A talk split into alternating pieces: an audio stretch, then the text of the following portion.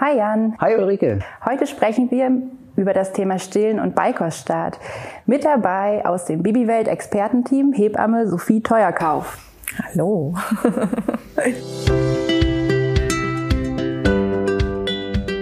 Ja, Sophie, ich möchte dich noch mal kurz vorstellen. Äh, Sophie Teuerkauf, du bist seit 16 Jahren jetzt äh, schon Hebamme und ja, das, äh, das seit 2007 auch in selbstständiger Tätigkeit. Da bist du ja in der äh, schwangeren Vorsorge und in der Wochenbettbetreuung äh, aktiv. Du hast selbst auch eine Tochter, die du auch lange gestillt hast, was heute sehr gut zum Thema passt. äh, studierst nebenbei Psychologie und bist auch seit vielen Jahren äh, in Kooperation mit Rossmann und warst da schon oft beratend tätig. Genau. Herzlich willkommen. Wir haben ja, oder wir haben ja heute das Thema ähm, Stillen, Abstillen und Beikost und mich würde als erstes mal interessieren, wie ihr das als Eltern erlebt habt, weil ich werde ja immer gefragt, ähm, wie geht das? und mit ganz viel Unsicherheit und Druck und so, den viele Eltern haben. Und ich würde gerne mal hören, wie es bei euch war. Ja, bei uns war das Thema Stillen so ein wirklich wichtiges Thema, weil wir im Vorfeld halt wussten, dass wie wichtig Stillen sein kann oder wie wichtig Stillen, welchen Stellenwert das eigentlich hat für die Gesundheit und die spätere Entwicklung des Kindes auch, die Gehirnentwicklung, die Abwehrkräfte und so weiter. Und ähm, da war ich dann, als es dann losging beim ersten Kind, so sehr überrascht, was da so hinterhängt. Also so das Thema Vormilch zum Beispiel war mir als Papa jetzt, beschäftigt man sich jetzt nicht ganz so viel damit. Ne? Und das war mir gar nicht bewusst, dass es das überhaupt gibt. Also dass eine Mutter am Anfang halt weniger Milch gibt. Und das sorgt ja für Unsicherheit erstmal. Ne? So, oh Gott, da kommt nichts. Und äh, dass diese Milch aber halt viel mehr Inhaltsstoffe hat und das Baby halt deswegen am Anfang auch gar nicht so viel braucht, womöglich. Ähm, das, äh, das beruhigt einen dann wieder so ein bisschen. Und wir hatten ja beim ersten Kind ähm, diesen ähm, Notfall dann, wodurch äh, unser, unsere Tochter dann erstmal auf der Intensivstation war. Und äh, wir waren ja im Geburtshaus, also ambulant. Und meine Frau musste dann halt von zu Hause immer darüber ins Krankenhaus, um dann da, ähm, weil sie auch nicht mit aufgenommen wurde, um dann da eben zu stillen. So. Und das war halt dann so ein Mix aus Flasche und Stillen. Und da war es besonders schwer, dann äh, von der Flasche weg dann in die Stillen überhaupt mal reinzukommen. Ne? Also viel mit abpumpen, damit dann, also wenn nicht gestillt werden konnte, dann abpumpen, damit überhaupt ein Milcheinschuss richtig losgeht. So. Das war ein bisschen anstrengend. Aber das hatten wir dann beim zweiten Kind gar nicht mehr. Ich, so mein Gefühl war, die Mutter kann das eigentlich so. Die weiß, was da zu tun ist. Die Schwestern im Krankenhaus, die haben uns immer Sachen erzählt, wie ja, das klappt jetzt eh nicht, gib mal Flasche. Und dann kam unsere Hebamme dazu und hat dann gesagt, ja, nee, leg, leg an, mach so, wie du denkst, das passt schon so. Und irgendwie war so mein Gefühl, dass das ist, äh, die, die Mutter weiß, wie das geht und das Kind ja auch. Das Kind kann das ja auch, das sucht automatisch und ähm, so ist das Thema Stillen bei uns irgendwie sehr wichtig gewesen und hat aber auch eigentlich immer gut funktioniert. Und das Thema Abstillen auch? Hat das auch gut funktioniert und intuitiv? Ja, eigentlich schon, ja. Weil alle Kinder haben dann irgendwann angefangen zu essen und dann war das nimmt das Stillen so ein bisschen ab, ist dann irgendwann nur noch so nebenbei, so mal nachmittags, so wie wir, ich sag, ich sage immer so, wie wir Erwachsenen gemütlich am Nachmittag so einen Kaffee trinken zum Kuchen oder so. so wird das Baby dann nachmittags nochmal ganz gemütlich gestillt oder so. Und äh, nur zum Schlafen, das fand ich immer so, würde meine Frau hat viel auch zum Schlafen gestillt und das ist für den Papa dann natürlich ein bisschen blöd, weil der kann halt nicht stillen zum Schlafen. Und das war dann beim ersten noch so ein bisschen anstrengender, aber ähm, ja, allgemein haben wir auch lange gestillt. Also auch wirklich bis zum zweiten Lebensjahr immer noch mal so nebenher gestillt und ähm, weil wir halt diese gesundheitlichen Aspekte da sehr wichtig fanden. War das bei dir auch so, Ulrike? Ja, also tatsächlich ähm, war mein Stillstart ähm, etwas holprig, äh, in dem Sinne, dass ich bei beiden Kindern zwei kleine Milchmonster hatte, die vom ersten Moment an Durst hatten und Hunger und ich das Gefühl hatte, ich mache nichts anderes als beide Kinder von links nach rechts, von links nach rechts. Das war zwei Nächte so. Ich bin wirklich am Stock gegangen, die zwei Krankenhausnächte, die ich da verbracht habe. Beim ersten Kind hat mich das noch äh, an den Rand der Verzweiflung gebracht, einfach weil ich ähm, noch weiß, in der zweiten Nacht um zwei Uhr nachts habe ich geklingelt und gesagt, ich weiß nicht, was ich noch machen soll. Ich habe das Gefühl, mein Kind hat Hunger, aber es kommt noch nicht so richtig was.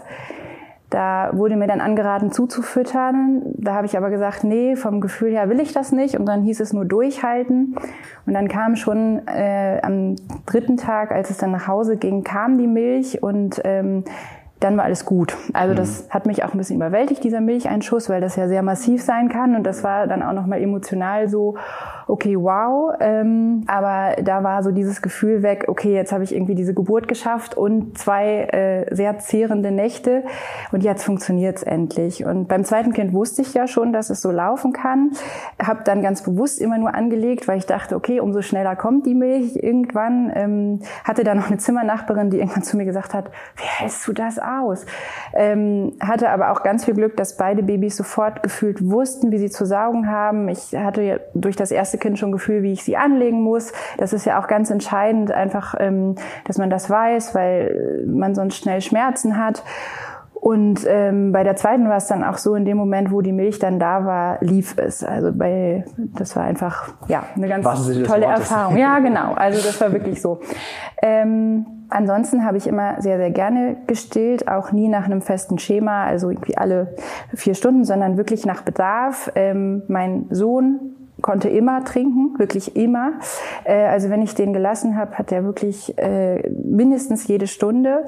Meine Tochter hat selber so einen Rhythmus gehabt. Die hat am Anfang alle vier Stunden, dann hat sie wieder geschlafen, dann hat sie aufgewacht und wieder geschlafen. Also wickeln natürlich zwischendurch auch. Ähm, und ähm, bei uns war das dann auch so mit dem Übergang zu Beikost. Also ich habe beide Kinder sechs Monate voll gestillt. Und dann haben wir sehr spielerisch angefangen. Also ich habe dann auch gesagt, ich will auf jeden Fall weiter stillen und das nicht mit dem Abstillen verknüpfen, sondern es soll so spielerisch, ich biete denen mal was an, sobald das Interesse da ist. Ähm, war aber bei beiden sehr, sehr spät. Also mein Sohn hat am Anfang sämtlichen Brei wirklich über den Tisch gespuckt. Echt? Ja, zwei Jahre später hatten wir dann raus, dass er einfach die Konsistenz nicht mag. Also er mag einfach keine, keine breiartigen Sachen. Genau. Der hat dann äh, einfach wirklich irgendwann Brot in die Hand bekommen und war aber auch so mickelig, den habe ich fast zehn Monate voll gestillt dann, weil er einfach nichts anderes wollte. Und dann hat er aber von einem Tag auf den anderen gefühlt am Familientisch mitgegessen und das war kein Problem mehr. Und ist mhm. heute auch ein super Esser. Ähm, und da ich immer dachte, na gut, durch Stillen kriegt er alles, habe ich mich da auch nicht so gestresst. Beim zweiten Kind haben wir relativ klassisch angefangen mit irgendwie Brei. Ähm, aber auch die war, also hatte nicht so wirklich ein Interesse, hat auch am Anfang auch äh, so diese typischen Anzeichen noch nicht so erfüllt. Also sie hat wieder ähm, ausgespuckt ähm, und das war auch schwierig, aber da war ich irgendwie so entspannt, dass ich, weil ich dachte, bei meinem Sohn ist es auch irgendwann gekommen. Und die hat eigentlich von Anfang an mehr äh, dieses Baby-led Weaning gemacht, also klein, kleine Fingerfood-Sachen hingelegt bekommen, äh, gekochte Möhren, gekochte Kartoffeln ähm, und hat das dann von Anfang an einfach vor sich hin schnabuliert. War aber nie so, dass es gleich dafür gereicht hat, dass sie satt wurde, sondern das war so ergänzend, spielerisch ähm, und dann habe ich sie weiterhin nach Bedarf gestillt. Das ist auch ein wichtiger Punkt, weil viele ja immer denken, dass es ein Konzept ist, was man entweder oder macht. Also entweder ich mache jetzt Baby-led Weaning oder ich ähm, gebe klassisch Beikost und ähm, Breichen und ähm, oder ich nehme auch nochmal die Flasche dazu oder so, um die Muttermilch zu ersetzen, bevor es dann in die festere Nahrung geht und und und. Aber das ist eigentlich eher sowas sowohl als auch ist. Das ist eigentlich so mit auch die wichtigste Aussage für die ganze Beikost und das Spielerische. Das ist gut, wie du es beschrieben hast. Jetzt greifen wir vielleicht ein bisschen vor, aber äh, kann, weil wir den Begriff jetzt schon haben, kannst du vielleicht kurz mal erklären, ich glaube, wir machen das zu Hause schon, aber äh, dieser Begriff war mir gar nicht so klar, was Baby-led Weaning eigentlich heißt. Ja, das bedeutet, dass die Kinder sich selbst gesteuert ähm, Lebensmittel vom Familientisch nehmen, die ihnen vorbereitet äh, angeboten werden, also gedünstetes Gemüse oder Obst. Ähm, und sie sollen einfach nach, ja, nach ihrem Gefühl da hingreifen und das dann in die Hand nehmen und auch zum Mund führen. Also wirklich eine ganz selbstgesteuerte Esskultur mhm. und das imitieren, was die Eltern letztendlich machen mit Dingen, die sie gut vertragen können. Mhm. Aber es bedeutet eben nicht, dass dadurch sämtliche Nährstoffe und so im Kind landen oder dass alles schon oder dass eine richtige Mahlzeit ersetzt wird, so wie du es auch gesagt hast, sondern es ist eher ein spielerisches. Äh, ich lerne etwas in der Hand zu haben, zum Mund zu führen. Ähm, ja, es im Mund zu bearbeiten, zu schlucken und äh, ja, mein Umfeld zu imitieren auch ein Stück weit und auszuprobieren, wie schmeckt das, wie ist das, wie ist die mhm. Konsistenz, mhm. kann man das kleiner machen, größer, größere Stückchen und so weiter. Aber es ist eben keine, keine Ernährungsform, die so an sich äh, oder als einzelnen Punkt steht, sondern es ist immer etwas, was eher ähm, dazu kommt. Und viele Frauen, die lange stillen äh, oder wo die Kinder dann eben schon älter sind, so 10, 11, 12 Monate, dann funktioniert das auch ganz gut. Ne? Und mhm. wird dann immer peu à peu mehr, wenn die Kinder merken, oh, das finde ich eigentlich lecker oder das ist gut, dann essen sie halt auch mehr. Das ist ja dann. Das geht ja auch erst ab einem Alter logischerweise, wo die auch greifen können. Ne? Genau. Wobei, äh, also das, das finde ich so spannend, wie früh es eigentlich aber auch schon geht. Ja. Ne? Also ich hatte am Anfang immer sehr viel Angst, dass ich dachte, die verschlucken sich, ja, weil ja, es genau, ja Stücke ja. sind, die beißen zu große Stücke ab und ich oh, muss das, das aber noch so ja. klein portion, äh, portionieren, dass es nicht schief gehen kann und war dann erstaunt, was für Kompetenzen die schon haben, wie gut sie einschätzen können, äh, was sie im Mund haben. Also meine Tochter zum Beispiel spuckt, wenn ihr was zu groß ist, das wirklich schiebst wieder raus, auch heute noch. Und das, das hat mir so ganz viel Selbstvertrauen gegeben, eben auch Vertrauen in das Kind zu haben. Ne? Also die sind wirklich schon kleine Lebewesen, die sehr genau wissen, was sie können und was nicht und sie können das. Also meine drei schieben das nicht so äh, proaktiv wieder raus, aber äh, was ich gelernt habe, ist, dass der Wirkreflex bei Kindern weiter vorne ist irgendwie. Also die würgen das dann wieder raus. das Problem äh, mir gegenüber ist dann nur, dass das wirklich ganz ekelhaft aussieht, wie die, das sieht ja aus wie kurz vorm Brechen so. Und äh, das, da habe ich dann immer Angst, dass die gleich ersticken irgendwie und bin dann völlig panisch und das wirklich bei Kind drei immer noch. ich kann das echt nicht ablegen, dieses, diese Angst vor dem Verschlucken. Das ging mir bei Kind 1 so, bei Kind 2 auch noch. Also ich bin dann sofort auf 180, weil ich denke, okay, sie hat sich verschluckt. Aber ich finde, man merkt mit der Zeit, die regeln das verdammt gut, weil der Würgereflex ja extra so weit vorne ist, dass es eigentlich noch nicht dramatisch ist. Es hört sich schlimm an. Aber ich hatte tatsächlich zum Glück noch nicht eine Situation, wo ich wirklich irgendwann total panisch war, weil ich dachte, okay, jetzt kriegt sie es nicht gehandelt. Es dauert manchmal im Moment, aber irgendwie kriegen die es doch gut hin. Ja, daran sieht man eben auch, dass das äh, Essen einfach auch ein Lernprozess ist. Ja. Und ähm, genau wie alle anderen auch, also wie, wie motorische Entwicklung ist das eben auch etwas, was nach und nach sich aufbaut und wo die Kinder ausprobieren und gucken, was funktioniert und, und jedes Kind auch seine eigenen, sein eigenes Tempo hat, ne, um ja. da ich finde das äh, auch mal so eine äh, klasse Frage, weil wir haben ja so ein paar Fragen heute, die aus der Community kommen. Ähm, ihr könnt uns ja auch immer Fragen stellen äh, über unsere Instagram-Seite ähm, Rossmann Babywelt. Äh, da könnt ihr uns äh, immer anschreiben, wenn ihr irgendwie Ideen oder Fragen habt. Und äh, eine Frage, die hier, glaube ich, an der Stelle ganz gut passt, die jetzt aus der Community auch kommt, ist, ab wann dürfen Babys eigentlich zusätzlich Wasser trinken? Weil das wäre ja jetzt auch, also kenne ich zum Beispiel aus dem Freundeskreis, die haben das dann so gemacht, dass sie nachts dann eben statt zu stillen erstmal Wasser gegeben haben. So Gibt es da jetzt irgendwie einen Zeitpunkt, äh, wo das noch ungünstig ist oder so? Also ist tatsächlich eine Frage, die ich auch oft äh, gestellt bekomme. Und das ist so, dass man ja sagt, also dass die Muttermilch oder die ähm, äh, normale Säuglingsanfangsnahrung, also wenn eben nicht gestillt wird, erstmal völlig ausreichend ist als Nahrung und eben auch als Flüssigkeit. Ne? Und es wird ja nach Bedarf, also wenn es heißt, es wird ja auch mehr gestillt oder mehr ähm, Nahrung gegeben, ähm, also gleicht sich das eben aus. Aber Wasser oder ungesüßten Tee zusätzlich macht man eigentlich erst, wenn die Beikost und die feste Nahrung wirklich richtig angelaufen ist. Also wenn die Kinder theoretisch sogar schon äh, zwei oder drei Mahlzeiten pro Tag anderweitig wirklich essen als Mahlzeit und nicht nur als Spielerei und ich habe mal einen kleinen Klecks. Ähm, aber da eben Trinken auch ein, genauso wie Essen und diese ganze Feinmotorik, die dazu gehört, eben auch ein Lernen ist, äh, zeigen einem die Kinder eigentlich schon ganz gut, wenn die greifen können und einen kleinen Becher halten können. Äh, und die spielen ja dann auch immer ganz gern damit und dann ist es auch überhaupt nicht problematisch, auf diesen Becherboden mal so ein paar Milliliter Wasser zu machen äh, und die einfach mal probieren zu lassen. Und dann ahmen sie ja auch nach. Und Mama trinkt irgendwie ein Glas Wasser oder einen Kaffee und die nehmen den Becher und setzen den an und machen genau das Gleiche. Und um irgendwelche Unfälle oder äh, Überschwemmungen zu vermeiden, ist es halt gut, wenn man da mit ganz kleinen Portionen anfängt. Mhm. Und dann ist das ein ganz sanfter, normaler Lernübergang. Also und irgendwann merken die Kinder ja auch, ach ja, wenn ich so ein Gefühl im Mund habe und habe sowas Flüssiges im Mund und äh, mein Durst wird weniger, dann fordern sie es auch mehr ein und trauen sich immer mehr zu. Und so ist es eben auch ein langsamer Prozess. Ne?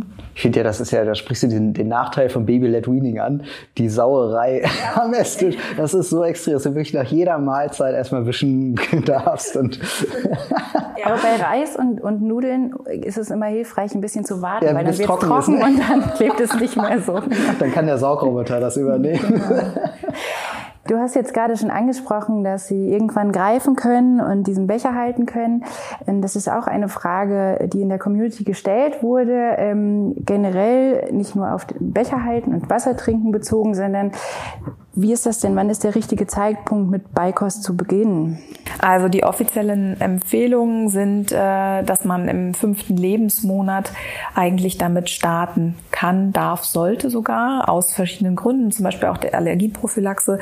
Das haben so bestimmte Studien ähm, gezeigt, dass man zumindest anfängt, Lebensmittel anzubieten einzuführen. Was aber eben nicht bedeutet, dass dadurch das Stillen komplett wegfällt, sondern dass es eigentlich nur bedeutet, dass die ähm, ganze Physiologie und Anatomie vom, vom Darm und so des Kindes dann äh, eine Reife erreicht hat, wo eben feste Bestandteile auch aufgenommen werden können und dürfen.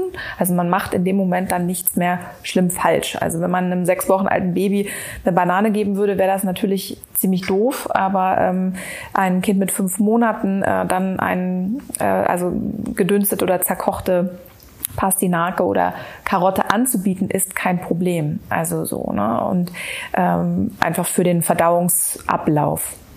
Gibt es da noch weitere, äh, du hast gerade so ein paar Punkte angesprochen, noch weitere äh, Gemüse, Obst oder so, wo du sagst, das ist jetzt für den Anfang genau das Richtige, genau das Essen, was die jetzt gerade brauchen zum Aufbau? Also ähm, das, es gibt ja so diese klassischen Sachen, dass man erstmal mit dem Karottenbrei anfängt, der aber klassischerweise leider auch oft stopft und äh, er den, den Stuhlgang dann ein bisschen fester macht bei den Kindern. Ähm, Pastinake, Kürbis, äh, Süßkartoffel, solche Sachen kann man probieren.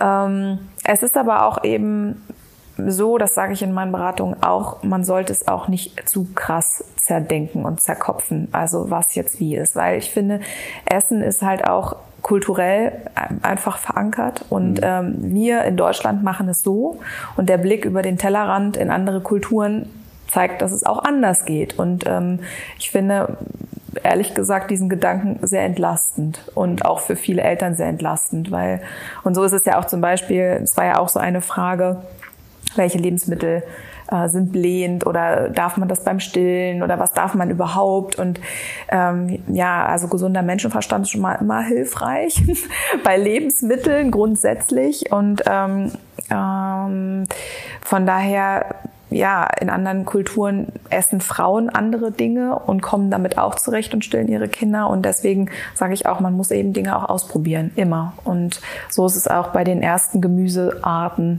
des Kindes, die man testet. Und manches kriegt man eben auch erst raus, wenn es dann ähm, ein paar Wochen mal ähm, ausprobiert worden ist, dass mhm. zum Beispiel eine Allergie oder eine Unverträglichkeit vorliegt. Das weiß man eben vorher nicht. Ne? Ich finde ja auch, äh, ich bin ja nicht so ein Küchenmensch, ich koche jetzt nicht so viel, bin ja nicht so affin und ich fand das total überraschend, weil wir vorher nie was gedünstet haben, bevor wir Kinder hatten, wie einfach das ist. Also einen Topf mhm. nehmen, irgendwie unten Wasser rein, Dünsteinsatz drauf, der kostet ja auch eigentlich nichts, ein paar Karotten rein und dann Deckel drauf und kochen lassen. Und mehr muss man ja gar nicht machen. Ich finde das eine hervorragende Art der Ernährung. Das machen wir jetzt mittlerweile auch für uns selbst. Ja, genau. Weil viele lernen auch einfach durch das Thema Beikost ja. oder eben auch Baby-led Weaning und so erst nochmal selber sich anders mit Ernährung zu beschäftigen als Familie und dann ist es für alle ein Mehrwert, ähm, da nochmal anders drauf zu gucken. Ich würde da gerne nochmal zurückkehren. Ähm, und zwar hast du vorhin gesagt, ähm, dass ab dem fünften Lebensmonat so ein Kind äh, anfangen kann zu essen. Das heißt, wenn ich jetzt so ein Baby habe und das hat den fünften Lebensmonat erreicht, dann setze ich es hin und es kriegt was zu essen, oder? so ganz so funktioniert das nicht. Aber ähm, was ich, also was mir wichtig war zu sagen, ist, dass ab dem fünften Lebensmonat zumindest erstmal rein physiologisch, organisch das möglich ist, dass ein Kind feste Nahrung zu sich nehmen kann. Aber inwiefern das dann individuell wirklich läuft, inwiefern das Kind das auch schon zulässt, auch die Mutter, die Familiensituation, wie die, wie der Beikoststart dann wirklich so so situativ abläuft, das ist sehr, sehr unterschiedlich. Und es kommt eben auch auf die sogenannten Beikostreifezeichen an. Und das ist eben wichtig, ähm, immer nochmal zu betonen, also kann das Kind schon sitzen, hält es den Kopf selber, greift es zum Essen oder auch zu einer Tasse, zu einem Becher, führt es Dinge zum Mund hin, ähm, wie ist das mit dem Zungenstreckreflex, also werden ähm, Sachen immer wieder aus dem Mund rausgeschoben, die einfach nicht Milch sind oder flüssig oder ein Schnuller, sondern es ist einfach wirklich so, dass ähm, die Kinder alles raus ähm, ähm, katapultieren, ähm, dann weiß man, wir sind noch nicht so richtig an dem Punkt. Und man kann halt spielerisch mit kleinen Löffeln immer anfangen, wenn man dieses Thema Beikost oder Breikost wirklich erstmal so anfangen möchte. Und ähm, ja, also äh, da ist eine ziemlich große Spanne, also wann die Kinder wirklich bereit sind. Wichtig ist einfach nur zu wissen, ja, ab dann ist es theoretisch möglich. Ich beobachte mein Kind, manche sind ganz heiß drauf und ich habe auch schon echt viele Eltern begleitet, wo, wo ich auch gesagt habe, naja, normalerweise sechs Monate voll stillen ist empfohlen mindestens und macht mal und ich meine aber, ey, das, die Kinder, die springen mir halb vom Schoß und wollen und dann sind die total glücklich mit dem Essen und warum dann nicht? Also wenn dann die Mutter sagt, ich möchte jetzt weiter stillen oder Flasche geben, dann ähm, hat das für mich keinen Mehrwert, sondern das Kind entscheidet ja mit. Und wenn es dem Kind gut geht dabei, ähm, die Verdauung gut läuft, es signalisiert, ich möchte auch Brei essen, oder ich möchte Dinge ausprobieren, dann bitte. Also schließt sich auch nicht lassen. aus, ne? Also Nein, schließt sich nicht aus. und trotzdem noch stillen. Genau und ja trotzdem weiter stillen oder erstmal wirklich so eine Mahlzeit einem Tag ersetzen. Und auch da gibt es nicht ähm, das richtige Schema F, sondern es ist immer wieder ein Probieren. Zum Beispiel sind auch zweite oder dritte Kinder oft viel schneller, weil sie die Geschwisterkinder sehen und ich sage dann immer ja von der Brust an die Bratwurst. Ne? Also mögen mich die Veganer jetzt hier hassen, aber es ist dann leider oft so. Also die werden ganz lange gestillt und auf einmal machen die zack und äh, essen ganz viel vom Tisch mit und weiß gar nicht, wann ist das eigentlich passiert. Also so. Und ähm, von daher ist dieser Zeitraum ähm, wirklich super individuell. Und ich finde auch, die Kinder, oder das beobachtet man auch oft, wenn die zum Beispiel so ähm, bestimmte andere Entwicklungsschritte machen, also motorisch gerade sehr aktiv sind, äh, anfangen zu stehen vielleicht oder ins Laufen kommen, dann werden andere Themen auch erstmal wieder weniger. Also man kann immer nur eine gewisse Anzahl an Dingen lernen. Und wenn man gerade mit einem Thema groß beschäftigt ist, dann ist das andere Thema eben erstmal ein bisschen im Hintergrund. Und so kommt das auch wellenartig, finde ich. Und man kann nicht sagen, ja, wir sind halt keine linearen Wesen und sagen, wir fangen jetzt an mit Beikost und dann geht das noch so vier, sechs Wochen und dann ist das Thema abgeschlossen, sondern wir entwickeln uns ja immer weiter ne? und in allen Bereichen. Von daher kann man das auch entspannt sehen.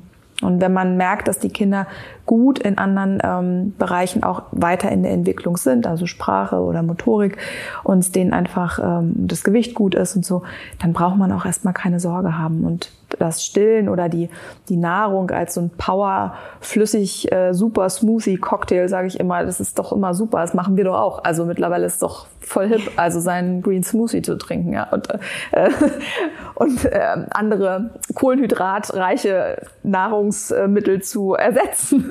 also äh, das, man, man guckt halt ganz anders nochmal auf Ernährung, auch wenn das Kind da ist. Ne? Ja. Ja, wir haben uns am Anfang sehr lange und auch immer wieder über Stillen unterhalten. Jetzt gibt es ja auch noch dieses sensible Thema, ähm, dass gar nicht alle Frauen stillen können oder wollen. Ähm, das begegnet dir als Hebamme ja sicherlich auch immer wieder. Ich habe selber Freundinnen, die sehr traurig sind, weil sie aus den verschiedensten Gründen nicht ähm, stillen konnten. Wie gehst du damit um? Wie berätst du diese Frauen? Also im Grunde genommen ist die Beikostberatung erstmal ähnlich oder dieses Thema, ne, wie wird das Kind nach und nach lernen oder wie kann das Kind nach und nach lernen, feste Lebensmittel aufzunehmen. Und natürlich ist es auch immer sehr individuell. Es gibt Frauen, die stillen Teil und ähm, müssen ein bisschen Nahrung dazugeben. Und da ist es zum Beispiel, finde ich, super, wenn man quasi die zusätzliche Nahrung irgendwann durch Brei und feste Nahrung ersetzt und das Stillen eben noch möglichst lange als diesen super Cocktail aufrecht erhält ähm, äh, und da dann so den Fokus drauf legt. Und bei Frauen, die jetzt ähm, grundsätzlich nur mit Flaschennahrung ähm, äh, die Kinder versorgen, da wird eigentlich dann ja irgendwann die feste Nahrung ähm, als Ersatz für jeweils eine Flaschenmahlzeit genommen und man probiert das aus. Und da kann es eben aber auch sein, dass Kinder noch sehr stark saugen wollen und einfach noch nicht so weit sind und dann muss man auch noch ein bisschen warten. Und andere nehmen das dankbar an und sagen, ah, endlich kann ich mal was probieren und ähm, so geht das auch dann peu à peu ineinander über. Aber vom Gefühl her habe ich jetzt keine genauen Zahlen oder so im Kopf, aber würde ich sagen, dass die Kinder, die äh, nicht gestillt waren, schneller in der kompletten Beikost und im, am Familientisch dann doch ankommen als die gestillten. Ach, ist das so? Okay. Also es ist mein, ist mein Eindruck, ja. aber. Aber es ist jetzt nicht so, dass die das irgendwie früher, jetzt rein gesundheitlich von den Nährstoffen oder so, dass die das jetzt früher bräuchten oder so? Nee, das, das so. nicht, aber ähm, weil die Säuglingsanfangsnahrung schon ja sehr, sehr gut adaptiert ist und für das erste Lebensjahr auch gedacht ist, so wie das äh, Stillen auch. Ähm, aber mein Eindruck ist wirklich, dass, dass die schneller den Absprung kriegen, irgendwie so zum, an den Familientisch anders. Und wie ist das mit der emotionalen Seite? Also ich weiß, ich habe eine Freundin, die hätte gerne gestillt, hatte dann eine schwierige Geburt, dann hat sie Medikamente bekommen ähm, und konnte nicht mehr stillen, weil die Medikamente eben so waren, dass sie in die Muttermilch übergingen. Die haben zwar im Krankenhaus gesagt, kein Problem, sie hat dann aber selber nachgelesen und festgestellt, doch, ist ein Problem, hat dann entschieden, okay, ich lasse es jetzt. Hat darunter sehr gelitten, weil sie eben mit mir und noch einer anderen Freundin zwei sehr intensive Stiller, äh, stillende Mamas ähm, hatte. Musst du da auch viel auffangen als Hebamme, wenn jemand sich eigentlich vornimmt zu stillen und das ähm, bestimmten Gründen das dann nicht machen kann und dann sagt, oh, das ist jetzt für mich ein Weltuntergang. Ja, klar. Es gibt schon ne, verschiedenste Positionen oder Perspektiven. Es gibt die Frauen, die eben die, den Wunsch haben zu stillen und, und da alles für geben und ähm, also sehr, sehr viel Energie aufwenden, dass das wirklich möglichst Vollzeit und, und klappt und äh, die Kinder alles bekommen und dann feststellen, es gibt doch den ein oder anderen Stolperstein und man muss wirklich so eine gewisse Trauer auch äh, bearbeiten, dass das eben nicht klappt gehabt. Und es gibt eben die, die sagen, ja, mal gucken, ob es läuft. Und bei denen funktioniert so völlig unkompliziert. Ne? Und ähm, aber grundsätzlich geht es darum, dass man sein Kind gut versorgt und wie man es eben versorgt äh, und ob man die Liebe durch die Brust oder durch die Flasche gibt oder ist äh, völlig irrelevant. Hauptsache, man ist einfach für sein Kind gut da und mir fällt dazu gerade noch mal eine Sache ein für mich als Papa. Ich kann ja nun nicht stillen, übrigens. noch nicht, das kommt noch bestimmt nicht. noch. genau. Ähm, für uns war eine ganz wichtige Sache ähm, der äh, Kurs nach der Geburt, na, wie heißt er, der Rückbildungskurs. Mhm. Und ähm, mir war es irgendwie wichtig, meiner Frau zu ermöglichen, das auch ohne Kind zu machen, damit sie mhm. Ruhe dafür hat. Das fand ich irgendwie schön, ihr das zu geben. So.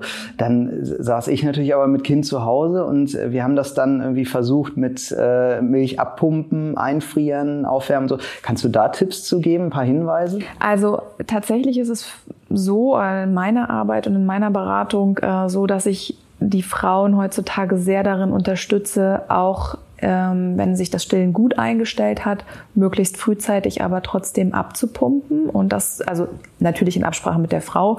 Und die meisten, die fordern das aber auch ein, wollen von mir die Infos haben und wünschen sich das auch, dass es eben eine gewisse Flexibilität gibt, also dass man eben trotz Muttermilch und trotz Stillbeziehung ähm, auch noch eine gewisse Flexibilität hat. Und dazu gehört aber eben auch, dass die Kinder auch eine Flasche mit akzeptieren. Und das ist natürlich auch etwas. Eine Herausforderung. Das, das ist eine Herausforderung, genau. Und es gibt tatsächlich, wie ich finde, mittlerweile sehr tolle Produkte, also die, die das äh, sehr, sehr gut ermöglichen, womit ich auch in der Beratung so super gute Erfahrungen gemacht habe. Meinst du damit jetzt Flaschen oder? Ja, oder bestimmte Milch, Flaschen und Sauger, die extrem gut funktionieren, trotz äh, unterschiedlicher Brustformen bei den Frauen und so weiter, wo ich sagen kann, das kann nicht nur daran liegen, dass jetzt ein Kind sich nur auf die eine Sache fixiert, sondern wo einfach das gut klappt. Aber auch da ist es, wie du auch am Anfang gesagt hast, auch wenn die Frau das möchte, also wenn die klar darin ist, für mich ist es in Ordnung, abgepumpte Milch zu haben und mein Kind wird damit versorgt und ist total glücklich, ähm, dann klappt das auch besser. Als wenn man sagt, ja, ich könnte ja mal, aber ach, das Kino ist jetzt doch nicht so wichtig oder der Rückbildungskurs, ich bleib lieber bei, bei meinem Kind. Dann ist es oft auch so die Erfahrung, dann klappt's halt auch nicht. Ja. Aber wenn man sagen kann, doch, für mich ist es wichtig, als Frau und als Mutter dahin zu gehen. Und ich habe hier mein Bestes gegeben, nämlich abgepumpte Muttermilch, der Vater ist da oder die Oma oder der Babysitter und das läuft dann klappt es ganz oft auch. Das ich hatte da echt immer, so eine Kopfsache ja, auch. Ich hatte da immer sehr viel Angst als Papa so, weil ich mhm. diese Möglichkeit nicht hatte. Ich war, war wirklich ängstlich. Also ich kann es wirklich als Angst beschreiben. Und äh, aber immer dann, wenn ich im kalten Wasser war, hat es irgendwie doch geklappt. Und ja, wir haben, genau. meine Frau hat immer fleißig abgepumpt und wir haben die nie gebraucht, die Milch, weil es einfach der Zeit so zwei, drei Stunden, das geht schon irgendwie so. Das hat immer geklappt. Auch die Erfahrung, die ich mit meinem Mann gemacht habe. Also wir waren da immer sehr in der Diskussion, weil er auch diese Angst hatte. Also das kann ich auch nachvollziehen. Äh, ich immer Angst hatte, dass mein Kind eine Saugverwirrung kriegt, wenn es dann aus der Flasche trinkt. Und das wird das Kind gespürt haben. Also mein Sohn hat alles verweigert an Flaschen. Also das ging, wäre auch nicht gegangen. Ähm, aber mein Mann hat da einfach auch irgendwann ganz toll seinen Weg gefunden, immer mehr Selbstvertrauen be bekommen. Und ähm, das ist eben das, was man ja auch irgendwie mitnimmt. Ne? Das muss nicht immer stillen sein, was das Kind dann genau. bekommt, äh, sondern es merkt, okay, das ist jetzt mein Papa und der bietet mir das und das ist auch in Ordnung. Genau. Und das ist auch wichtig, dass der, also ne, das, die Kinder lernen dann auch, dass sie eben genauso glücklich und zufrieden sind, wenn sie eine Flasche von dem Papa oder der Oma bekommen. Und ähm, das ist einfach äh, ja ein ganz wichtiger Punkt, um dann auch loslassen zu können und sagen zu können, ich gebe mein Bestes. Ähm, so zum Thema Ernährung fällt mir eine Sache nochmal ein, die irgendwie auch ein wichtiger Punkt ist, glaube ich, und zwar das Thema Zucker. Ab wann habt ihr denn mit Zucker, äh, Ulrike, wie, wie, wie war das bei euch? Habt ihr früh Zucker gegeben? Weil wir waren da irgendwie so relativ klar. Wie war das bei euch? Ja, das ist so ein bisschen ein schlechtes Gewissen-Thema bei, bei, mir. Wir waren da nämlich nicht so konsequent. Ähm, also unsere Kinder haben beide, ich kann das gar nicht genau sagen, wann es das erste Mal war, aber wir haben jetzt nicht irgendwie konsequent gesagt, zwei Jahre zuckerfrei oder zumindest das erste Jahr. Bei meinem Sohn noch eher. Ähm, bei meiner Tochter, die kriegt einfach vieles mit. Die haben Oma und Opa, wo ich dann auch manchmal nicht schnell genug war. Ähm, das ist jetzt auch, sind nicht die Mengen, aber die haben eigentlich auch schon mal an einem Eis gelutscht im Alter von elf Monaten. Ähm, also wir waren da nicht irgendwie so, dass wir gesagt haben, es ist verboten. Ich habe aber auch die Erfahrung gemacht, dass mein Sohn jetzt mit seinen dreieinhalb ähm, kein Zuckerjunkie geworden ist. Also es ist ja, geht ja um zwei Aspekte dabei. Einmal die Zuckergewöhnung, einmal, dass Zucker an sich einfach sehr ungesund ist. Und ich muss sagen, der ist ein Kind, das absolut deftige Kost bevorzugt. Der isst lieber drei Teller Mittagessen und äh, lehnt danach das angebotene Eis ab. Von daher würde wow. ich behaupten, bei ihm hat es jetzt nicht geschadet. Ähm, bei meiner Tochter wird man es noch sehen, aber ja, da waren wir eben nicht so konsequent. Und ja, wir, haben da, wir haben da immer sehr viel drüber gelesen, wie schlimm Zucker doch sein kann und äh, so, dass es entzündungsfördernd ist und weiß ich nicht. Also da kann man ja irre viel drüber, überlesen, äh, drüber lesen, dass Zucker eigentlich immer so das, das Gift per se ist, sage ich jetzt mal in absoluten Anführungsstrichen. Äh, und wir haben dann die Regel aufgestellt, äh, Zucker erst äh, ab zwölf Monaten, so also im ersten Jahr zuckerfrei. Wichtig ist vielleicht nochmal zu sagen, dass wir hier von äh, raffiniertem Haushaltszucker reden. Richtig. Und äh, in der Muttermilch zum Beispiel ist ja auch Zucker und die ist ganz süß. Ne? Also wir sind ja darauf gepolt, süß zu bevorzugen, weil es unser Überleben gesichert hat. Ne? Und ähm, das ist immer so ein bisschen schwierig. Also eben weil wir es kennen aus der Muttermilch, eigentlich als Säugetiere bevorzugen wir ähm, auch im weiteren Verlauf immer eher süße Lebensmittel, weil sie uns eher auch vor Giftstoffen und so ja, geschützt haben, also rein evolutionsmäßig. Und ähm, es ist äh, daher auch immer so ein bisschen schwierig, diese Gewohnheit, dass man eben sehr süß und oder fettreich und so ist. Ähm, als Eltern letztendlich müsste man das unter, durchbrechen ne? und den Kindern eben was anderes vorleben und äh, im ersten Lebensjahr natürlich auf ähm, raffinierten Haushaltszucker verzichten, genauso wie auf Honig, auf Rohkost und so. Aber es nicht in einem Übermaße zu fördern, ist absolut korrekt. Aber im Hinterkopf zu behalten, dass süß nicht per se schlecht ist, finde ich einfach auch wichtig, ne? weil es eben der erste Geschmack ist, den wir hatten. Mhm. Und auch ein gesundes Maß zu erlernen. Ne? Ich hatte immer Sorge, wenn wir ihm das so ganz verweigern, dass es dann irgendwann maßlos wird, weil er es plötzlich kennenlernt. Und das war auch ja, klasse. Schön, dass wir dich heute dabei hatten. Das Sehr war immer richtig, richtig gut. ja. ähm, für euch, äh, wenn euch unsere Folgen gefallen, dann äh, lasst uns doch äh, eine Bewertung da. Bewertet uns gerne auch mit fünf Sternen. Äh, kommentiert das Ganze. Ähm, abonniert äh, unseren Kanal, wenn ihr Input habt, Fragen äh, oder gerne mal was hören wollt. Also vielleicht das Thema für die nächste Folge zum Beispiel mal vorschlagen wollt. Kommt doch auf unseren Instagram-Kanal und schreibt uns einfach mal an. unter Rossmann Babywelt findet ihr uns auf Instagram. Und ähm, dann nehmen wir das gerne entweder mit in die nächsten Folgen auf oder vielleicht habt ihr sogar ein ganzes Thema für die nächste Folge. Oder Ulrike, können wir, das nehmen wir einfach mal an. Ne? Ja. Vielleicht hören wir uns dann auch nochmal. Genau, genau. Ja, sehr gern. Insofern bis zum nächsten Mal. Ja.